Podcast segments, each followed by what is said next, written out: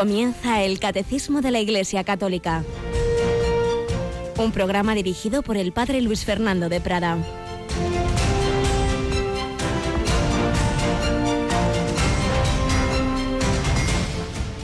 Alabados sean Jesús, María y José. Muy buenos días, muy queridísima familia de Radio María, que vais camino del trabajo, del estudio, o que estáis en casa, o quizá en circunstancias difíciles, quizá en la enfermedad en cualquier momento, en cualquier circunstancia, misterios gozosos, dolorosos que vivimos en nuestra vida, si tenemos la luz de los luminosos, hoy hablaremos de la luz como símbolo del Espíritu Santo, pues llegaremos también, si Dios quiere, a los misterios gloriosos, como han llegado los santos. Hoy recordamos particularmente a San Francisco de Borja, uno de los hombres más importantes de la España del siglo XVI, concretamente del emperador Carlos V, fiel fiel colaborador suyo y de su bellísima esposa Isabel. Y ya sabemos que la muerte de Isabel hizo que, como antes nos contaba Yolanda, un 1 de mayo, en Toledo, cuando murió la emperatriz, Francisco de Borja se diera cuenta de que lo que realmente importaba es lo que va a durar para siempre. Y aunque no sabemos hasta qué punto fue exactamente histórica la famosa frase cuando 18 días después se descubre el cadáver para reconocerlo de la emperatriz antes de enterrarla, no más servir al Señor que se me pueda morir, pero en cualquier caso la idea es así. la certeza que él llegó es que lo importante es servir a Jesucristo, el que nunca puede morir. Tenemos con nosotros a Yolanda. Buenos días, Yoli. Muy buenos días, padre. Tú te haces experta en tantos santos, ¿eh? Que nos lees cada mañanita. Bueno, no, pero sí que ayuda un poquito a, pues, a ir mejorando en el caminar.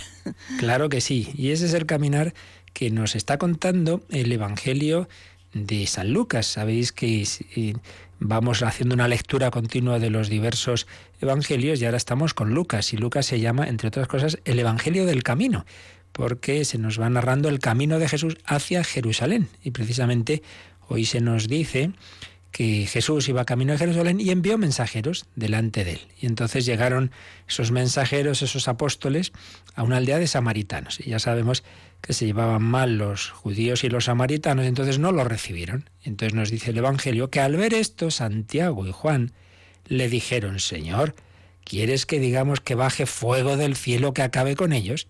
Él se volvió y los regañó. Otro Evangelio nos precisa ese regaño. Jesús les dijo, no sabéis de qué espíritu sois. Claro, con que ven que no reciben a Jesús y los hijos del trueno, bien llamados así, Santiago y Juan, nos andaban con bromas, querían que cayera fuego del cielo, como sobre Sodoma y Gomorra, y acabara con ellos. Jesús le dice, pero hijos, que he venido a salvar a los hombres, no a fulminarlos. Y eso nos pasa muchas veces, ante tantos problemas, circunstancias difíciles, tanto mal que hay en el mundo, tanta gente que vemos hacer el mal, tanta mentira, tanta corrupción, tanto terrorismo terrible. Rezamos por, por las víctimas de los últimos atentados, rezamos por la conversión, no por la destrucción de los terroristas. Jesús ha venido a salvarnos precisamente, no he venido a llamar a los justos, sino a los pecadores. Así que hay que tener cuidado de que frente al mal no respondamos con, con el mal. Padre, perdónalos porque no saben lo que hacen. Oración desde el Espíritu Santo, ese es el fuego que necesitamos, el fuego del amor, no el fuego de la ira de esos hijos del trueno. Pero hay que tener cuidado porque eso se nos mete a todos. Pues vamos a pedírselo al Espíritu Santo. Yo y San Francisco Borja era virrey de Cataluña. Vamos a encomendarle especialmente pues esa gravísima y tristísima situación. Que San Francisco Borja enseña a todos que lo que hay que hacer, lo que hay que elegir siempre es lo que más nos acerque a Dios, lo que nos lleve a la vida eterna. Todo lo demás tenemos que ponerlo en función de ello y por ello caminar por ese camino del amor. Y todo lo demás va a pasar. Murió la emperatriz la Isabel, la que decían la mujer más bella del mundo.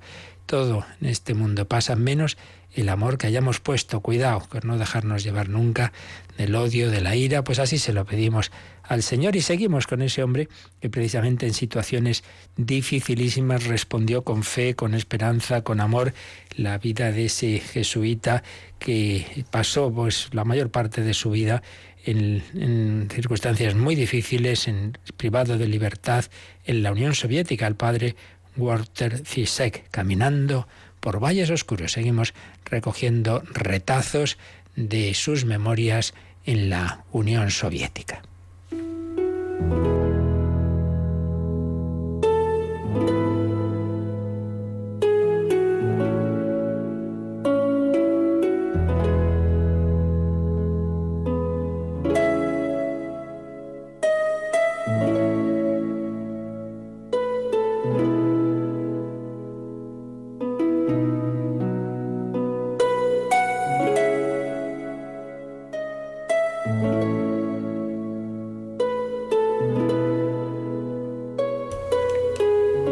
Estamos recogiendo algunos fragmentos de estas memorias de un jesuita en el Gulag, publicados bajo el título de Caminando por Valles Oscuros. El padre Walter J. Zizek que con ese deseo de evangelizar Rusia, junto con otro compañero, entró en, en esa nación, en esa gran nación, entonces bajo Stalin y la Unión Soviética, entró camuflado con ese compañero, pues como si fuera un trabajador más y tienen esa crisis que ya comentábamos en la que ven que apenas pueden hacer ese apostolado, incluso tienen que celebrar la misa a escondidas y qué hacemos aquí, nos hemos equivocado, hasta que se dan cuenta de que realmente lo importante es hacer la voluntad de Dios y que la voluntad de Dios se manifiesta también a través de las circunstancias. Esas eran las circunstancias. Dios les hablaba a través de todo lo que estaban viviendo, una situación difícil. Pero la situación se iba a hacer todavía más difícil, porque llega el momento en que Alemania ataca a la Unión Soviética, entonces se incrementa todas las precauciones y la represión en la Unión Soviética que ve enemigos en todas partes y esos polacos que habían entrado a trabajar en la Unión Soviética se convierten en sospechosos y los detienen y entonces ya se descubre que son sacerdotes y la cosa se complica. Están en una primera situación de detención, hacinados, muchos hombres, y la primera decepción y grande que se lleva es que esos hombres con los que estaba, presos como él, que él suponía que siendo la mayor parte de, origen polaco, una nación mayoritariamente católica, pensaba pues que iban a, valorar su sacerdocio. Y, ven que no, que ya había calado en muchos de ellos la propaganda atea, Dicen, el mejor de los casos consideraban al sacerdote un hombre desfasado y fuera de lugar en la sociedad socialista, y en el peor, un incauto manejado por la Iglesia, la cual era a su vez un instrumento en manos del capitalismo. Bueno, como veis, hay situaciones e ideas que se repiten en, distintas épocas. Me insultaban, me ruían, rehuían, me miraban con desprecio y desdén, en contraste con el entorno polaco y católico en que yo había crecido, donde al sacerdote se le trataba siempre como alguien especial, te cayera bien o no, esta reacción por parte de mis compañeros me hacía sentirme entre enojado y desconcertado. Bueno, aquí podemos pensar en si llegara tanto, pero uno recuerda, uno recuerda, yo cuando era pequeño, veía a un sacerdote, íbamos, le besábamos la mano, hola don José, nuestro párroco y tal, y hoy día pues no precisamente suele ocurrir eso, también se nota esa mirada de desprecio, a veces el insulto, eh, ¿cómo? ¿Cómo cambian las sociedades cuando se les van imbuyendo ideas anticristianas, ya no digo anticlericales, sino profundamente anticristianas tantas veces. No lograba entenderlo y me enfurecía la injusticia de ese ciego prejuicio, casi me hacía llorar, me parecía completamente desleal, injusto, degradante, humillante. Claro, el hombre se mete allí para ayudar a todos los compañeros y resulta que encima los compañeros le menosprecian. Pues una segunda crisis. Entonces, igual que había hecho siempre en situaciones difíciles, recurrí a Dios en la oración, supliqué su ayuda, su misericordia, su consuelo, ya que estaba sufriendo tanto por él, ya que me despreciaban precisamente por ser sacerdote suyo, no podía dejar de confortarme cuando él mismo, durante su vida en la tierra, tanto se identificó con lo que describe el profeta Isaías, despreciado y rechazado de los hombres, rechazado de los hombres. También él había buscado a alguien que lo consolara y no lo encontró. Seguro que entendería mi súplica. Pues esto es lo que estaba sintiendo y sufriendo este hombre cuando pide la luz al Señor, cuando le pide que le vaya mostrando cuál es su voluntad y qué ocurrió en ese momento. Pues sigue diciendo, su manera de consolarme, como ya ocurriera en otras ocasiones, fue la de hacerme ahondar en el conocimiento de mí mismo, de su providencia y del misterio de la salvación.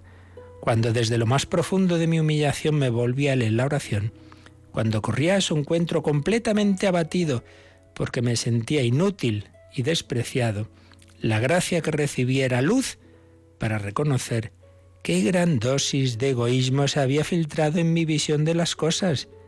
Me habían humillado y sentía lástima de mí mismo.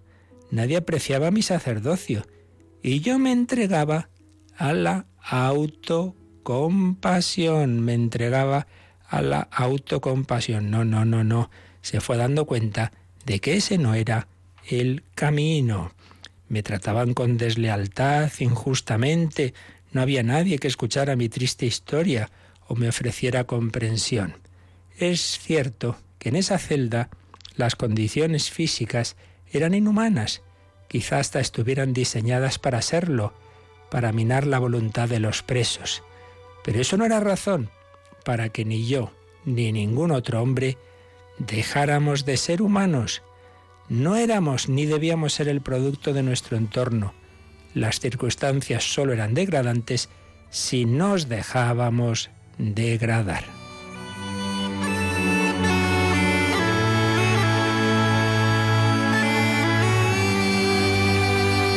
En cuanto a la humillación de no recibir el respeto debido a un sacerdote de Dios, ¿acaso es el siervo más que su Señor?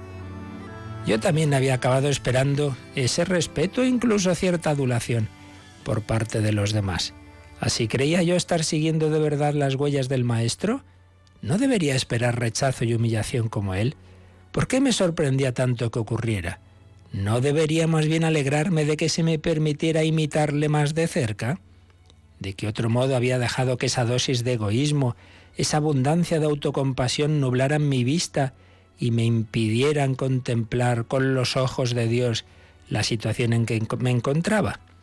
Ningún hombre, por despreciable que sea su situación, deja de tener valor a los ojos de Dios. Ninguna situación carece de valor o de sentido en la providencia divina. Es una tentación muy humana sentirse frustrado por las circunstancias, sentirse abrumado e indefenso ante el orden establecido, sea este una prisión del NKVD, la Policía Secreta Soviética, o el sistema soviético en su conjunto, o el statu quo, el ayuntamiento, las carreras diarias, el establishment, la presión social, el entorno cultural, o todo este mundo agobiante y podrido. En las peores circunstancias imaginables, el hombre sigue siendo hombre dotado de una voluntad libre, y Dios siempre está dispuesto a ayudarle con su gracia. Es más, Dios espera de él que actúe en estas circunstancias, en esta situación, como Él quiere que actúe, porque también esas situaciones, esas personas y esas cosas son lo que Dios quiere para Él en ese momento.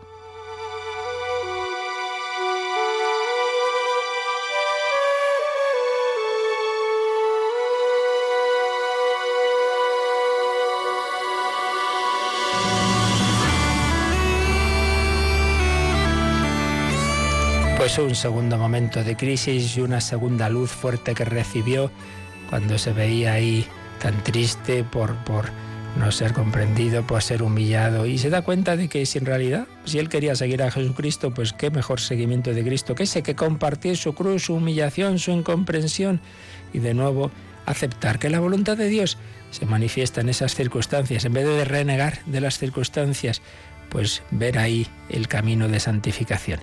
Pues lo que le ocurrió en esas circunstancias tan difíciles, en esa prisión en la Unión Soviética, bueno, apliquémoslo a las nuestras, que no serán tan complicadas.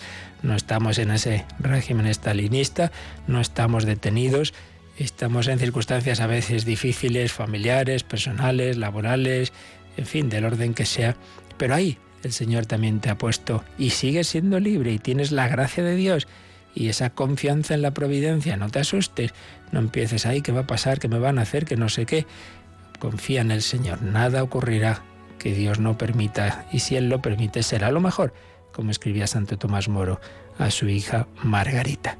Pues pedimos al Señor, por medio de María, por medio de los santos ángeles, esa fe en la providencia y ese coraje para en vez de estarnos mirando y auto compadeciéndonos y lamentándonos, pues ver ahí una ocasión de unirnos a Dios y de hacer el bien a nuestro prójimo.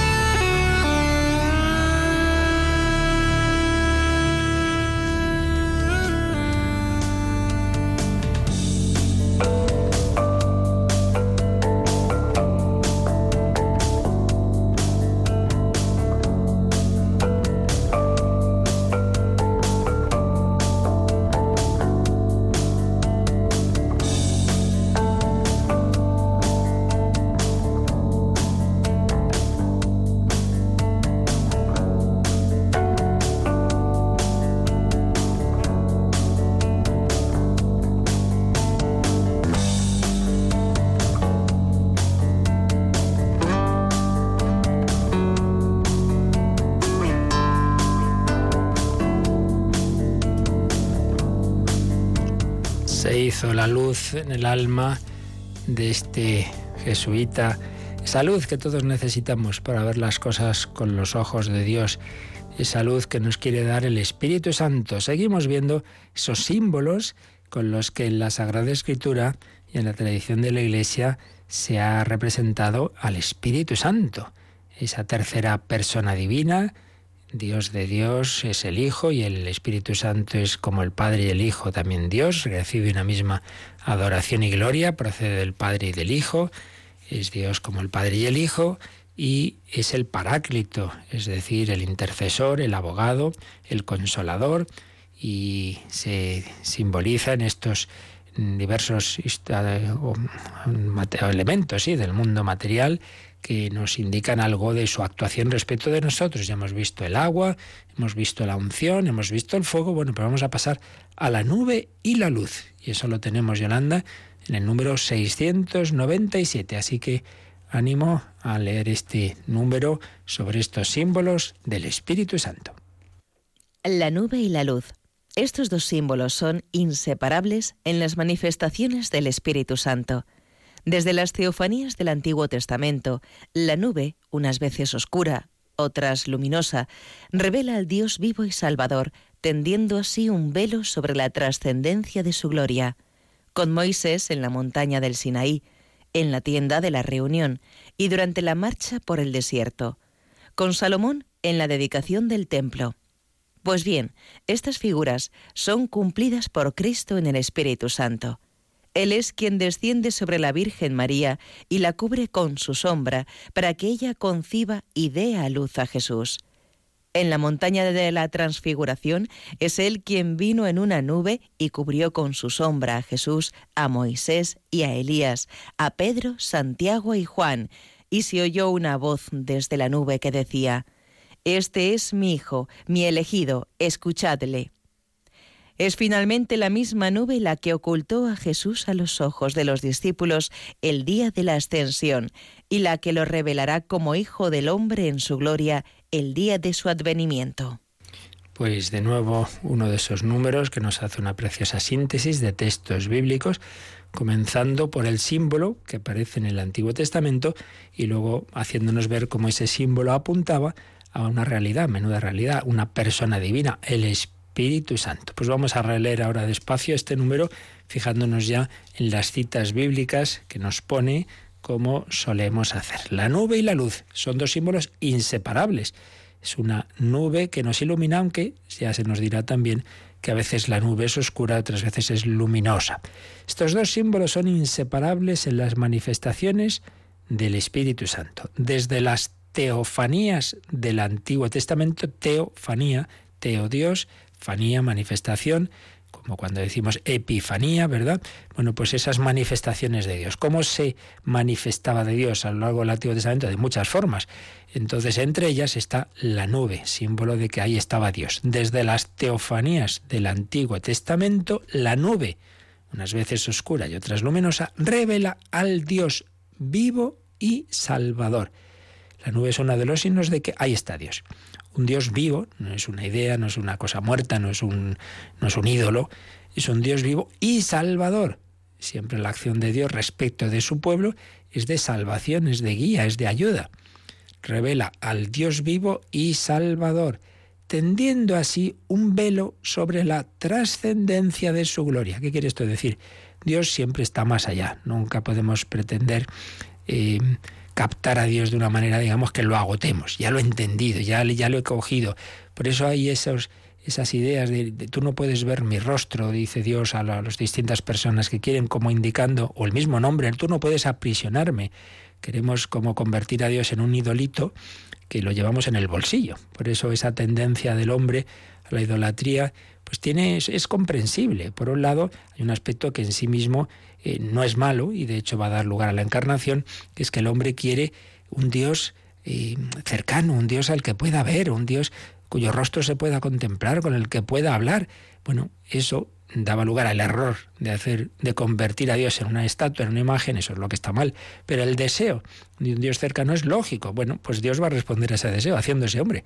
Por eso ya nosotros sí podemos hacer imágenes de, de Jesucristo porque lo que estaba prohibido en el Antiguo Testamento eran esas imágenes, era para evitar ese peligro de confundir a Dios con la imagen. Pero es que desde que Dios se ha hecho hombre, claro que tiene sentido una imagen de Dios porque Dios mismo se ha hecho una imagen humana de sí al encarnarse en Jesucristo. Y por eso nosotros podemos hacer y venerar imágenes sabiendo, por supuesto, que la imagen es como la fotografía eh, que me recuerda a la persona, no es la realidad en sí misma sagrada. Lo sagrado es, a quien, a quien, aquel a quien representa. La imagen es el signo que me ayuda a los que tenemos sentidos corporales y las cosas nos entran por ellos, pues, nos, pues es lógico, igual que llevamos esas fotografías de nuestros padres, de, del esposo, de la esposa, de los hijos, pues también podemos tener imágenes, estampas, etcétera, pero ya sabemos que simplemente hacen referencia a la persona en cuestión. Pero bueno, a lo que vamos. Que, que Dios se manifiesta, el Dios vivo y salvador, a través de una nube, como indicando que a Dios nunca lo puedes eh, captar plenamente, que Dios siempre está más allá. Esa nube nos da esa indicación también de que Dios es siempre mayor. Revela al Dios vivo y salvador, tendiendo así un velo sobre la trascendencia de su gloria. Y empieza a recordarnos algunas de esas teofanías. La primera, muy importante, Moisés en la montaña del Sinaí, Éxodo 24. A ver, ¿qué nos dice el, el libro del Éxodo. Subió al monte Moisés y la nube cubrió el monte. La nube cubrió el monte. La gloria de Yahvé se posó sobre el monte Sinaí y la nube lo cubrió durante seis días. ¿Veis? Esto indica que ahí hay una presencia de Dios, que Dios está hablando con Moisés. Subió al monte Moisés y la nube cubrió el monte. La gloria de Yahvé se posó sobre el monte Sinaí y la nube lo cubrió durante seis días. Al séptimo llamó Yahvé a Moisés de en medio de la nube. La gloria de Yahvé ofrecía a la vista de los israelitas el aspecto de un fuego devorador sobre la cumbre del monte. Aquí se une al símbolo de la nube el del fuego. Penetró Moisés en el interior de la nube y subió al monte. Moisés estuvo en el monte cuarenta días y cuarenta noches. Otro símbolo es el monte. El monte el hombre sube y, y esa subida pues es un símbolo de la oración. Dios, usando los símbolos locales, está arriba, el hombre intenta acercarse a Dios, pero Dios desciende a él en la nube, entonces se encuentran. Esa es la oración, el encuentro, el encuentro entre Dios, el hombre que busca a Dios, Dios que busca al hombre. Dios se revela a Moisés, ya podemos nosotros hacer esfuerzos y buscar a Dios, que por mucho que subamos a la montaña, si Dios no habla, si Dios no baja, si Dios no se manifiesta en la nube, no hay nada que hacer. Pero sí, sí, Dios sí quiere esa comunicación el Señor llama a Moisés. Entonces, Moisés tiene esa primera cuaresma, estuvo en el monte 40 días y 40 noches, como Jesús estará en el desierto también. Una llamada a buscar a Dios en el retiro, en el silencio, en la oración y un, y un símbolo de esa presencia de Dios, la nube. ¿Qué otra teofanía nos recuerda? La tienda de la reunión que llevaban los israelitas en el camino del desierto.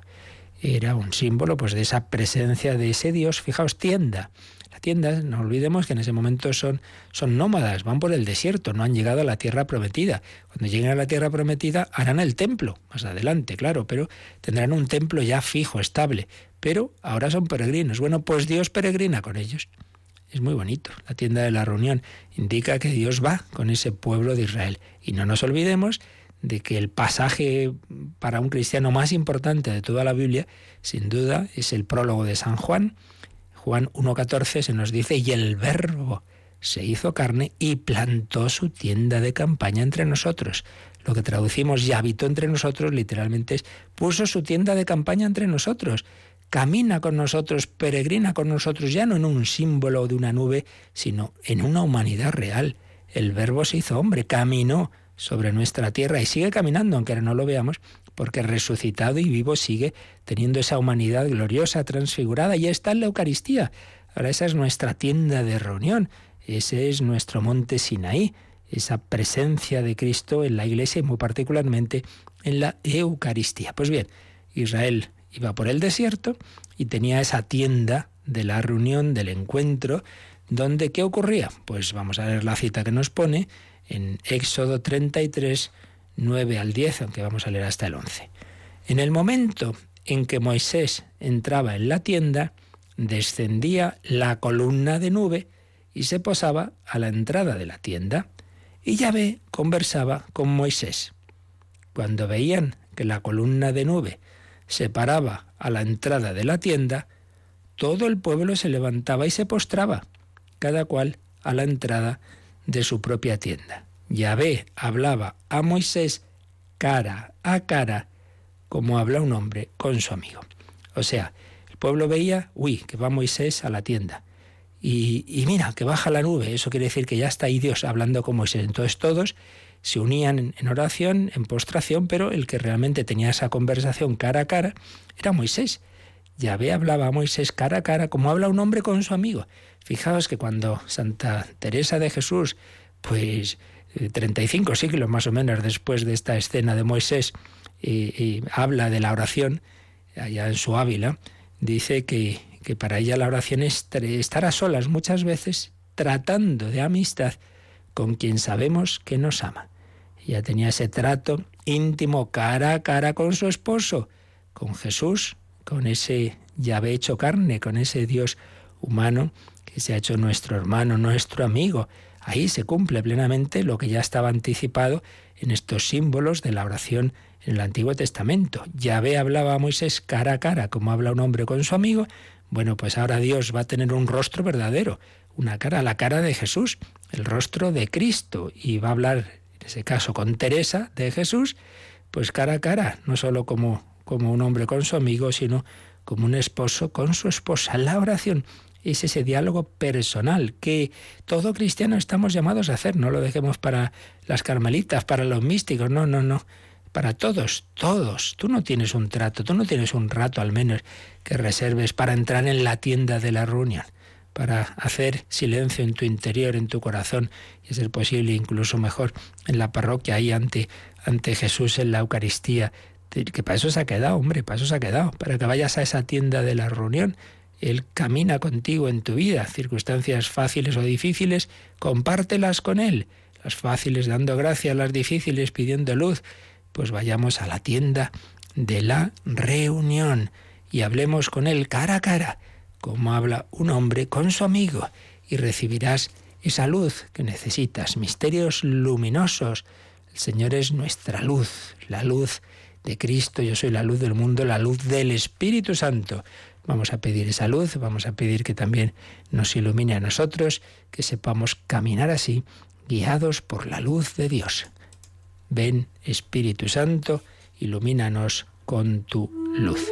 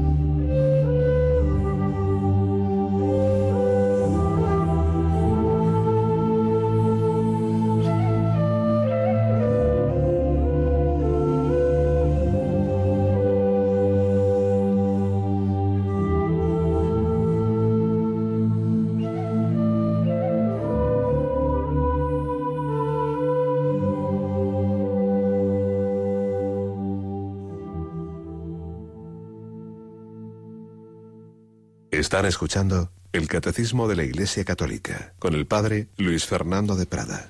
Yo soy la luz que en tu corazón habita. Y nos sigue diciendo el libro del Éxodo, en este caso ya en el capítulo 40, versículo 34 y siguientes. Entonces la nube cubrió la tienda del encuentro y la gloria de Yahvé llenó el santuario. El santuario era esa tienda todavía, de suerte que no podía entrar Moisés en la tienda del encuentro porque sobre ella se posaba la nube y la gloria de Yahvé llenaba el santuario. En todos sus desplazamientos, cuando la nube se alzaba de encima del santuario, se ponían en marcha los israelitas, pero si la nube no se alzaba, no movían el campamento hasta el día en que se alzara, pues la nube de Yahvé se posaba de día sobre el santuario, y durante la noche se hacía de fuego a la vista de toda la casa de Israel, así todo el tiempo que duraron sus desplazamientos.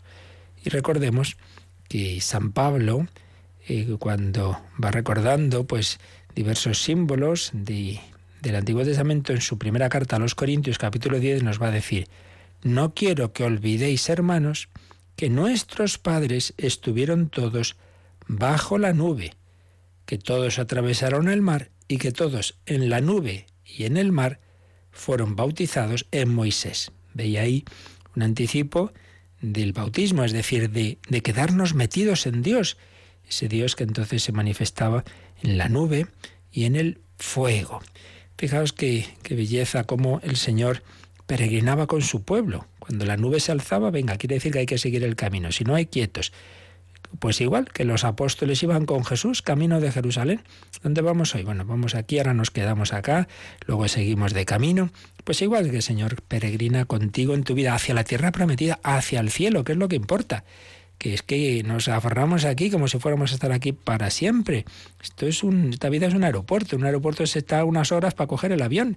Pues aquí estaremos el tiempo que Dios quiera, a veces muy poco, a veces más, a veces mucho, mucho en comparación, pero siempre es poco porque los días del hombre pasan rápidos, como dice la Sagrada Escritura. Pero en cualquier caso, caminando, peregrinando con el Señor, la nube y el fuego, símbolos de esa compañía de Jesús, no de la orden, sino de esa cercanía de Dios a cada uno de nosotros, a su iglesia.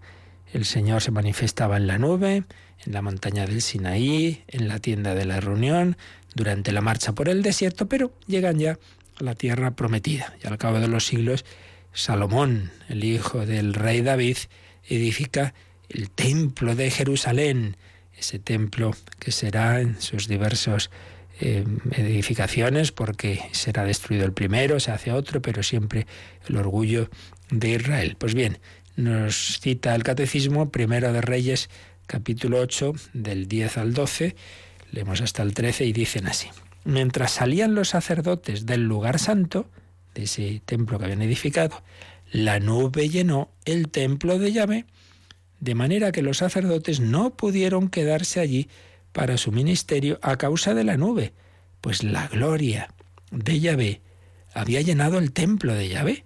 Es como decir, mira, ya estoy yo aquí y había como, como que ni, ni se veía, ¿no? Dada esa densidad de la nube. Entonces exclamó Salomón, Yahvé ha declarado que habitaría en densa nube. Yo te he construido una casa para morada tuya, un lugar donde habites para siempre. El templo lo habían construido y entonces Dios viene a habitarlo. Dios entra en ese templo hasta que ya diga, me voy del templo porque ahora el templo va a ser el cuerpo de Cristo, cosa que Jesús anunciará.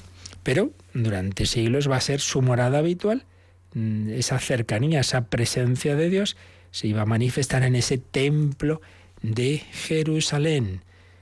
Pues bien, después de recordarnos estas teofanías del Antiguo Testamento, entonces ya vamos a ver qué significaban. Entonces sigue diciendo el catecismo. Pues bien, estas figuras son cumplidas por Cristo en el Espíritu Santo. Esa nube era un símbolo de esa tercera persona de la Santísima Trinidad, el Espíritu Santo. Y lo vemos distintas escenas muy significativas del Nuevo Testamento. La primera, pues precisamente la que da lugar al hecho central de nuestra fe, que es la encarnación. Pues cuando eh, se le pide a María por, por medio del arcángel San Gabriel ese sí para que Dios para que el, el, verbo se haga carne por obra del Espíritu Santo. Y por eso dice el catecismo, el Espíritu Santo, Él es quien desciende sobre la Virgen María y la cubre con su sombra. Aparece esta expresión en Lucas 1.35, la cubre con su sombra. Es como símbolo de esa nube del Antiguo Testamento. Ahora esa nube va a cubrir a ese nuevo templo que es María. Templo del Señor, cubierto por la nube del Espíritu Santo, va a concebir, concebir y dar a luz a Jesús. Él es quien desciende sobre la Virgen María y la cubre con su sombra para que ella conciba y dé a luz a Jesús. Yolanda, fíjate que ahí nos pone al ladito el catecismo un número de esos que llamamos número marginal, como diciendo, eh, de esto ya he hablado en otro sitio, en el número 484. Pero vamos a hacerle caso y vamos a ver qué nos dijo, que ya lo leímos en su momento, pero ahora hay que repasarlo, porque tiene que ver con esto que nos dice el catecismo en el número 484. La Anunciación a María inaugura la plenitud de los tiempos, es decir, el cumplimiento de las promesas y de los preparativos. María es invitada a concebir a aquel en quien habitará corporalmente la plenitud de la divinidad. La respuesta divina a su ¿cómo será esto, puesto que no conozco varón? se dio mediante el poder del Espíritu Santo. El Espíritu Santo vendrá sobre ti. Pues un número precioso donde está pues el núcleo de nuestra fe. La Anunciación a María inaugura la plenitud de los tiempos. Y aquí hay una cita muy importante, Gálatas 4.4. Ya alguna vez hemos recordado, hay unas cuantas citas que hay que tener en la cabeza y alguno, cuando había un coche que llamábamos el 4.4, el 4 latas, pues alguno decía, pues acuérdate de ese coche, Gálatas 4.4. Cuando llegó la plenitud de los tiempos, Dios envió de junto a sí a su Hijo, nacido de mujer, nacido bajo la ley. El Padre nos ha enviado a su Hijo, cuando ha llegado la plenitud de los tiempos. Pues bien, la Anunciación a María inaugura la plenitud de los tiempos, es decir, el cumplimiento de las promesas y de los preparativos. Todo iba apuntando, toda esa historia de salvación toda esa peregrinación, toda esa marcha por el desierto, todo ese templo de Jerusalén, ¿a qué apuntaba? Pues a esto. María es invitada a concebir a aquel en quien habitará corporalmente la plenitud de la divinidad. Es una frase de San Pablo en Colosenses 2.9. En ese cuerpo de Cristo habita la plenitud de la divinidad, que es Dios en un cuerpo humano. Ese es el verdadero templo, claro. ¿Qué es un templo? Pues donde habita Dios, pues donde habita Dios más que en ese cuerpo de Cristo. Pero ese nuevo templo, destruid este templo y en tres días lo reedificaré, Cristo, ese, ese, cuerpo va a morir y va a resucitar, se concibe, se, se forma en ese seno de María. María es invitada a concebir a aquel en quien habitara corporalmente la plenitud de la divinidad. La respuesta divina a esa pregunta de la Virgen, ¿cómo será esto? Pues no conozco varón, ¿cómo voy a ser madre si yo tengo propósito de virginidad? Esa respuesta se dio mediante el poder del Espíritu. El Espíritu Santo vendrá sobre ti. Ya vemos pues cómo aquí todo cuadra al final. Esa nube que descendía sobre el templo de Jerusalén anunciaba la nube del Espíritu Santo. El Espíritu Santo vendrá sobre ti. Él será el que milagrosamente haga que tú concibas sin semilla de varón. El Espíritu Santo desciende sobre la Virgen María y la cubre con su sombra para que ella conciba y dé a luz a Jesús. Escena clave la Anunciación. Pero otra escena, nos recuerda el catecismo, en la montaña de la transfiguración es él quien vino en una nube y cubrió con su sombra a Jesús, a Moisés y a Elías. Estaba Jesús hablando en visión. Aparecen ahí Moisés y Elías, símbolo de la ley y los profetas. Y por otro lado estaban Pedro, Santiago y Juan.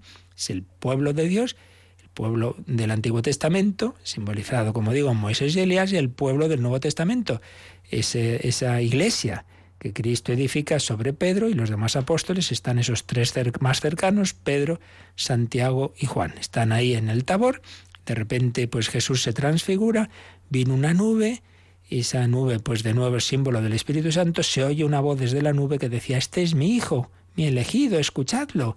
Es una catequesis visual preciosa. Dios es el mejor catequista, obviamente. Ahí tenemos resumido lo esencial de la historia de la salvación. La Santísima Trinidad, la voz del Padre. Este es mi Hijo, el Hijo, hecho hombre, el Espíritu Santo en la nube. Y todo ello para revelarse a los hombres, formando con ellos un pueblo, el pueblo de Israel, Moisés y Elías, el pueblo del Nuevo Testamento, la Iglesia, edificada en continuidad. Doce tribus de Israel, doce apóstoles. Y, y, tenemos ahí esa roca, tú eres Pedro, sobre esta piedra edificaré mi iglesia. Y los demás apóstoles ahí representados, como digo, en Santiago y Juan. Este es mi hijo, mi elegido. Escuchadlo. Debemos escuchar esa voz de Jesús, que es la palabra, que es la palabra. Y así entramos en la Santísima Trinidad, contemplamos por fin el rostro de Dios. Muéstranos tu rostro. Pues mira el rostro de Jesús, ve ante mis ojos, muérame yo luego, dirá Santa Teresa. Y Santa Teresita se pone de nombre Teresa del Niño Jesús y de la Santa Faz. Ella quería contemplar ese rostro de Cristo y se fijaba especialmente en ese rostro herido, escarnecido en la pasión, porque ese amor de Dios le ha llevado a ese extremo, no solo de hacerse hombre, sino de sufrir en la cruz. Pero después de la pasión, bueno, primero la vida pública, vida oculta, vida pública, pasión y muerte, después, último eh, punto que nos recuerda el catecismo, es finalmente la misma nube la que ocultó a Jesús a los ojos de los discípulos el día de la ascensión. Jesús resucita, de nuevo ese cuerpo ya glorioso, ese rostro eh, lleno de belleza, Cristo ha resucitado y va a estar manifestándose a los apóstoles 40 días hasta el día de la ascensión, Hechos 1.9. Entonces eh, Jesús pues se va con sus apóstoles a un monte y allí pues tiene lugar esa ascensión y miran hacia el cielo cuando Jesús va ascendiendo, pero una nube lo oculta, indica como que entra ya en, en esa dimensión que llamamos el cielo, que entra en esa dimensión escatológica para abrirnos la puerta. Porque por aquí ha bajado del cielo a la tierra para enseñarnos el camino. Yo soy el camino, la verdad y la vida, para que meternos en ese ascensor que es su corazón y para que podamos llegar también con él a la tierra prometida que es el cielo. Pero él ya ha abierto la puerta, luego se llevará a la Virgen, a los a los mártires, a los, como San Esteban, etcétera, y nos va llevando a todos si no nos salimos del ascensor, claro, si no hacemos la tontería de dejar a Jesucristo y entonces perdernos. Pero el Señor quiere llevarnos. Pues bien, esa ascensión que nos abre las puertas del cielo eh, tiene ese símbolo de nuevo de la nube. Y también nos dice Jesús que volverá del cielo a la tierra. ¿Cómo? En la segunda venida de la que ya hablamos en otro momento del catecismo, la parusía. Y entonces dice que vendrá entre las nubes del cielo. De nuevo el símbolo de la nube. La misma nube que ocultó a Jesús a los ojos de los discípulos el día de la ascensión, lo revelará como Hijo del Hombre en su gloria el día de su advenimiento final. Lucas 21, 27. Entonces verán al Hijo del Hombre venir en una nube con poderío y grande majestad. Precioso número sintético desde las teofanías del Antiguo Testamento a nuestra esperanza de la segunda venida de Cristo entre las nubes del cielo con gran poder y majestad, y todos los que no creen en él, y los que lo odian, y los que lo persiguen, y los que rompen sus imágenes, y los que matan a cristianos, y los que prohíben hablar de Cristo, y los que se cercenan la libertad religiosa, lo verán y verán que él ha muerto también por ellos, que hoy le odian. Ojalá, como Saulo, se conviertan a tiempo y puedan decir, ¿quién eres, Señor? Yo soy Jesús, a quien tú persigues. Pues vamos a seguir invocando esta luz del Señor este, vamos a seguir invocando esta fuerza del Espíritu Santo, a meternos en esa nube, a entrar en, en el amor de Dios. Ven Espíritu Santo, llena nuestros corazones, enséñanos a orar. No sabemos orar como conviene. Muéstranos a Jesús, muéstranos también con María, en la que tú concebiste a Jesús por tu obra, por tu gracia, por tu poder. Nos quedamos en oración y también en, en, el diálogo con vosotros a través del correo electrónico o del teléfono, como ahora nos van a recordar.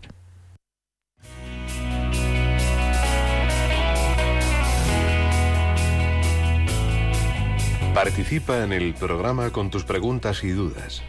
Llama al 91 005 9419. 91 005 9419 también puedes escribir un mail a catecismo arroba radiomaria.es. catecismo arroba radiomaria.es.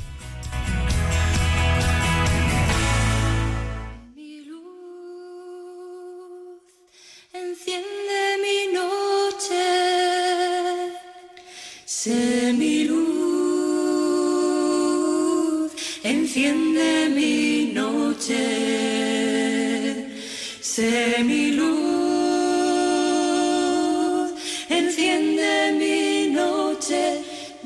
noche,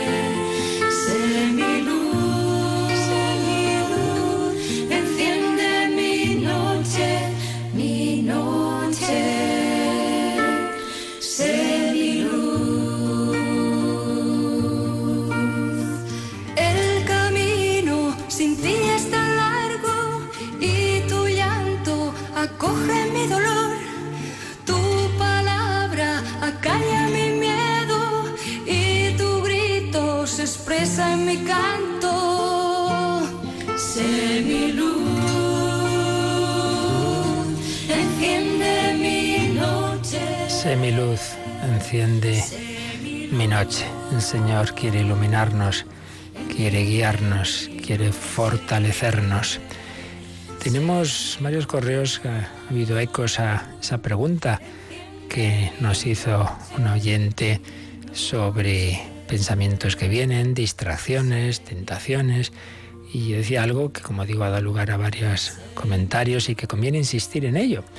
Aunque uno le vengan mm, pensamientos malos del tipo que sea, dudas, eh, sentimientos negativos hacia alguien, pensamientos obscenos, lo que sea, eh, hay que recordar siempre que un pensamiento y un sentimiento no es mío si yo no lo hago mío. Me viene esto, bueno, me viene, pero yo no quiero esto. Oye, siento este odio hacia no sé quién, pero yo quiero algo malo para esto. No, no, no, no. Me ha venido esa barbaridad, pero yo quiero. No, tranquilo, tranquilo. O estoy haciendo oración y ahí me vienen distracciones. Bueno, hijo, no- nos vienen, pues vale, como fuera hasta el perro ladrando, pues que ladre, pero tú a lo tuyo. Un pensamiento no es mío si yo no lo hago mío. ¿Tú firmarías esa barbaridad? No, no, no, no, no, no, para nada. Pues ya está, eso no eres tú. Y, tú no quieres ese sentimiento, no, lo tienes, ¿qué vamos a hacer? Me siento así, bueno, pues te sientes, pero eso no es lo, lo- lo que tú eres. Puedo tener un cáncer y todavía no, no sentir nada y, estoy, mal, aunque me sienta bien y puedo sentirme muy mal, ay, que me muero, me muero. No para tanto, simplemente tienes un poco de dolor de muelas, pero no te mueres. El sentimiento nos engaña mucho. Por tanto, no agobiarnos por estas cosas, seguir adelante en nuestra oración. Y una persona que nos preguntaba sobre esto, pues nos ha contado también bellamente cómo la familia dice, los seis, también el bebé por nacer, es decir, el matrimonio, tres hijos y el cuarto que viene de camino, rezamos con Radio María, laudes a las siete y media en el coche y el rosario a las siete de la tarde y las novenas. Gracias porque rezando con ustedes unimos más nuestra familia. Recomiendo a todas las familias que lo hagan. Los niños participan siempre y hacen de la oración una parte importante de su día innecesaria. Antes de escuchar laudes, hacemos varias oraciones en voz alta y juntos, también en el coche, invocamos al Espíritu Santo, seguido las oraciones del ángel de Fátima, bendita sea tu pureza, una consagración al corazón de María, para que una nuestras familias y haga que nuestro hogar sea como el cielo. Los niños entran en el coche y me piden las oraciones de seguido. Es una alegría ver cómo realmente la oración une. Una gracia, un abrazo y gracias por seguir guiándonos. Pues gracias a ti, Gema, por compartir esta bella experiencia de oración en familia. Tenemos también alguna llamada, Yolanda. Sí, Teresa de Albacete pregunta cómo dar una respuesta adecuada a personas que piensan como un familiar que le ha dicho que en el cielo eh, no nos conoceremos, que seremos todos iguales, y que este familiar lo decía con tristeza porque había perdido a su mujer. Bueno, pues si ese familiar tiene la fe cristiana, hay que decir que no es eso lo que nos enseña ni la escritura, desde luego, ni la experiencia de, los santos. ¿Qué es el cielo? El cielo es consumar la relación personal que aquí tenemos con el Señor. si cada uno de nosotros tiene una relación personal única y repetible tú comulgas y tu comunión es distinta a la del otro, es tu encuentro con Cristo. Bueno, pues el cielo es ese cara a cara definitivo con el Señor y ahí no nos fundimos en un todo anónimo.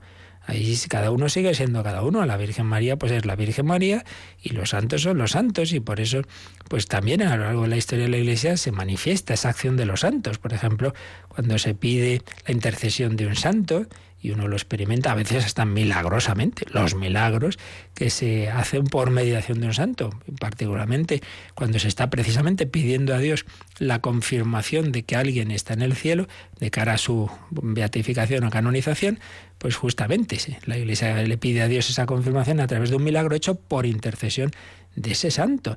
Y a veces incluso ha habido revelaciones de santos que se han manifestado a otras personas. Esto es bastante relativamente frecuente. Por tanto, no tenemos ningún motivo para pensar eh, eso, para pensar que eso es una cosa anónima. ¿Por qué? ¿De dónde sale eso? Pero en fin, sin ir a aspectos ya como más especiales, ¿no? Simplemente pues vemos en, la escritura, por ejemplo en el Apocalipsis, ¿no? Se nos dice que se le da a cada uno una piedrecita blanca con, con un nombre que solo él conoce. Cada uno sigue siendo único e irrepetible en el, en el más allá. Y, esa es toda la, la, la, la fe de, de, la Iglesia, ¿no? Ese, esa consumación de, de un diálogo personal con Dios. Dios no nos ha creado en serie, en masa, ni nos quiere así pues como eso, como una masa. Si, si ya es aquí que hay un trato personal y por cada uno de nosotros baja la Eucaristía y por cada uno de nosotros se ha hecho hombre y ha muerto, ¿cómo no va a tener una relación personal? ¿Cómo no va a ser cada uno, cada uno en el cielo? Por tanto, si esa persona tiene la fe cristiana, pues hay que hacerle ver que, que eso no está basado en la tradición, en la revelación, en la escritura, en definitiva en la fe de la Iglesia, que es donde debemos basarnos, no en lo que a nosotros se nos ocurre. Muy bien. Y también había por ahí alguna pregunta de si hay que hacer caso, pues cuando a lo mejor una persona pues se agobia, dice, ay, es que hay gente que no me quiere bien, entonces a lo mejor me, hacen, yo qué sé, un mal de ojo o cualquier cosa así. Bueno, vamos a ver. Estamos en, gracia de Dios, estamos con el Espíritu Santo, tenemos a la Virgen, tenemos a los santos ángeles, de vivir con paz y tranquilidad. Que Dios puede permitir en su providencia que un ladrón me asalte y que una asesino. Pues sí, ya vemos que permitirlo permite, claro, para empezar, pues su propio hijo y él mismo ha muerto en la cruz, sí, pero si lo permite es porque entra en su providencia. Bueno, pues esas cosas son raras, ¿Pueden ocurrir? Pueden ocurrir, no digo yo que no, pero hay que vivir con paz y tranquilidad primero, porque normalmente son nuestras imaginaciones, pero segundo, aun en la hipótesis de que Dios permita a alguien hacer daño a otra persona, pues también por caminos así, pues será que nos conviene. Como el cura, Dios ha permitido que haya santos, como el cura de Ars, o San Pío de Pieltrechina, que el demonio les chinchara, ¿no? Incluso les pegara. Bueno, pues, pues igual, igual que ha permitido eh, que haya mártires. Pero, pero, mm, pero no, no, solo, o sea, no es que eso de repente se le escape de la mano a Dios, ¿no? Sino que vale, Dios permite, como estamos oyendo también en, en esa primera sección testimonial, ha permitido pues tantas circunstancias dolorosas como en la Segunda Guerra Mundial, como la persecución estalinista, etcétera, si lo ha permitido siempre es para nuestro bien. Por tanto, lo principal, que vivir con, paz, con confianza. Nada puede ocurrir que no, que Dios no permita. Estoy en sus manos y darse cuenta de que la Virgen es siempre mucho más poderosa que todos los demonios juntos y que nadie, porque porque ya tiene esa gracia del Señor y que en definitiva es la omnipotencia de Dios que, que la que nos protege. Así que a vivir con paz y con alegría. Pues nada, se lo pedimos al Señor, a María, por intercesión de, los santos y de, y de los ángeles que debemos tener siempre muy presentes y pedimos al Señor su bendición para vivir este día en su amor, en su presencia. La bendición de Dios Todopoderoso, Padre, Hijo y Espíritu Santo, descienda sobre vosotros. Alabado sea Jesucristo.